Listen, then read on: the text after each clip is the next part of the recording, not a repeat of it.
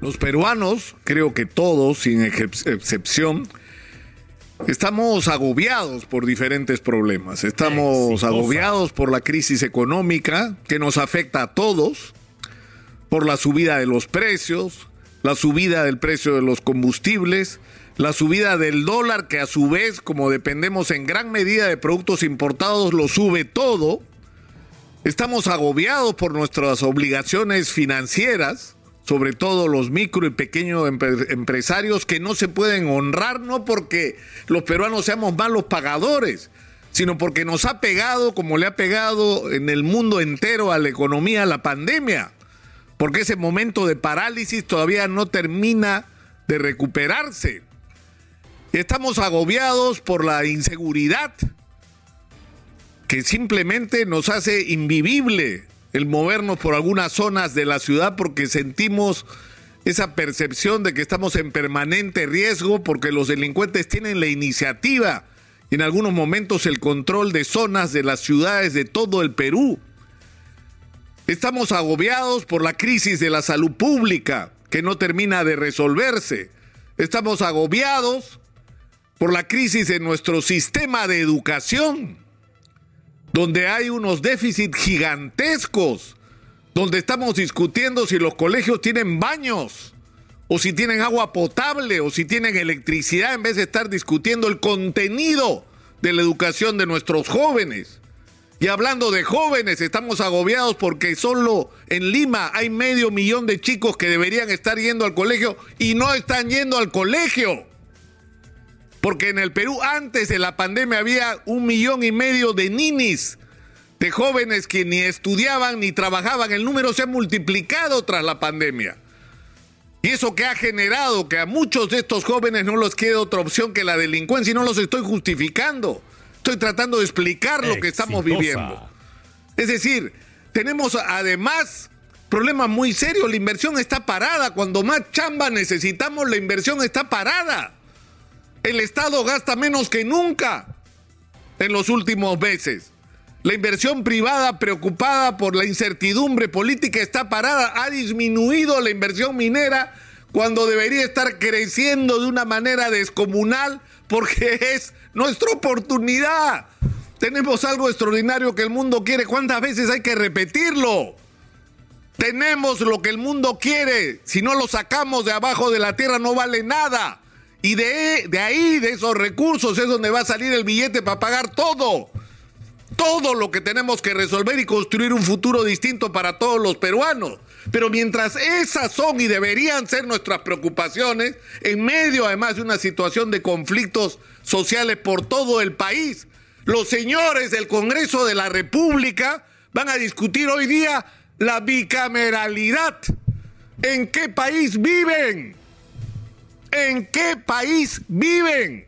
Salgan de su burbuja, conéctense, enchúfense un poquito con el Perú. Están obsesionados con la vacancia presidencial. No se preocupen por la vacancia presidencial porque si la Fiscalía de la Nación concluye hasta donde le permite la Constitución investigar al presidente, que el presidente tiene algún nivel de responsabilidad, la calle se va a encargar de hacer lo que haya que hacer y no va a depender de ustedes porque está claro lo que ustedes son. Ustedes quieren la vacancia para que se vaya Castillo, se vaya Dina Bolorte y quedarse ustedes hasta el 2026. Eso es lo que ustedes quieren. No están defendiendo el interés del país, están defendiendo su curul y todos los privilegios que no son los sueldos, ¿ah?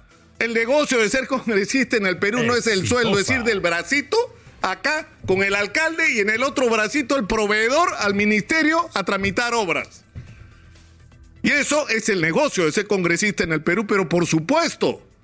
Entonces, ¿qué es lo que pretenden el día de hoy? Cambiar la constitución. Los mismos señores que han dicho con la mano en la frente, no puede haber una asamblea constituyente, que la constitución del 93 tiene defectos. Quieren cambiar la mitad de la constitución y quieren hacerlo ellos que tienen 6% de aprobación, están al borde del 90% de desaprobación. El Perú no los quiere. El Perú les envía cada día el mensaje de que ustedes no nos representan y por lo tanto ustedes no tienen legitimidad para tomar decisiones tan trascendentes como cambiar la constitución en un tema tan delicado como el de la bicameralidad. Y acá esta no es una discusión académica, esta no es una discusión sobre qué régimen político es mejor, si el unicameral o el bicameral. Esto es una discusión que tiene que ver con prioridades y con legitimidades. Y discutir la bicameralidad no es una prioridad y ustedes no tienen autoridad política ni moral para cambiar nada de la Constitución. Les guste o no les guste, esa es su realidad. El año 2018, hace menos de cuatro años, una votación en el Perú sobre este tema. Un millón cuatrocientos sesenta y dos mil peruanos votaron a favor, pero 13 millones novecientos mil votaron en contra de la bicameralidad. La inmensa mayoría del Perú se pronunció en contra de la bicameralidad. No tienen derecho de ir contra la voluntad popular porque lo que ustedes quieren no es que haya bicameralidad, lo que ustedes quieren es reelegirse. Exitosa. Eso es lo que ustedes quieren. Ahora soy diputado, mañana soy senador, pasado soy diputado, traspasado soy senador. Eso es lo que ustedes quieren. Pero eso no es lo que quiere la gente. La gente quiere que se resuelvan y se enfrenten sus problemas. Y además ustedes hablan como si vivieran en un mundo que no existe. El de la democracia peruana con partidos. ¿Qué partidos? ¿Qué partidos? ¿Saben ustedes cuánta gente fue? ¿Quieren que les recuerde cuánta gente fue a las votaciones internas para decidir quiénes eran los candidatos? El 10% de los inscritos. El 10%. O sea, uno de cada diez inscritos fue a votar y, las razones tendrían que explicarla. Nadie nos ha dado una explicación de por qué pasa esto. Yo se las doy. Uno, son truchas las listas, pues. Es una posibilidad. Son listas mentirosas. Esos 100 que están inscritos no son, pues. No son. 10 son los que están inscritos. Segundo, los que están inscritos no van porque no les interesa, porque saben que su voluntad no va a ser respetada, porque son elecciones en la mayor parte de los casos donde el candidato es uno. Es decir, va a ser una elección donde el jefe del partido ya decidió quién es el que va a ser el candidato. Porque la gente percibe que no hay democracia en los partidos, porque la gente siente que su voluntad no es respetada. Entonces pongan los pies sobre la tierra deberían olvidarse de la discusión sobre la bicameralidad y ocuparse de todos y cada uno de los problemas que nos están agobiando a los peruanos. Eso es lo importante hoy. Eso es lo trascendente hoy.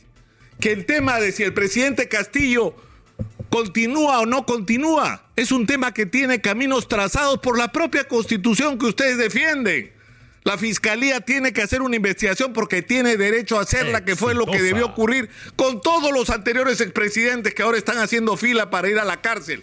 O se escaparon para no ir a la cárcel como Toledo, o se suicidaron para no ir preso como Alan García. Pero todos ellos debieron ser investigados durante su mandato y no se hizo. Bueno, ahora se está haciendo lo correcto. Y esa investigación va a tener conclusiones. Y si las conclusiones de esa investigación es que el presidente merecería ser acusado, el país se va a hacer cargo de él, se los aseguro. Pero mientras tanto, este país tiene que seguir existiendo. Y quienes tienen capacidad de decisión sobre nuestros problemas tienen que ocuparse de ellos. Reciban el mensaje de una vez por todas. Señores congresistas, no nos representan. Y si quieren acercarse al Perú, enchúfense un poquito con sus problemas.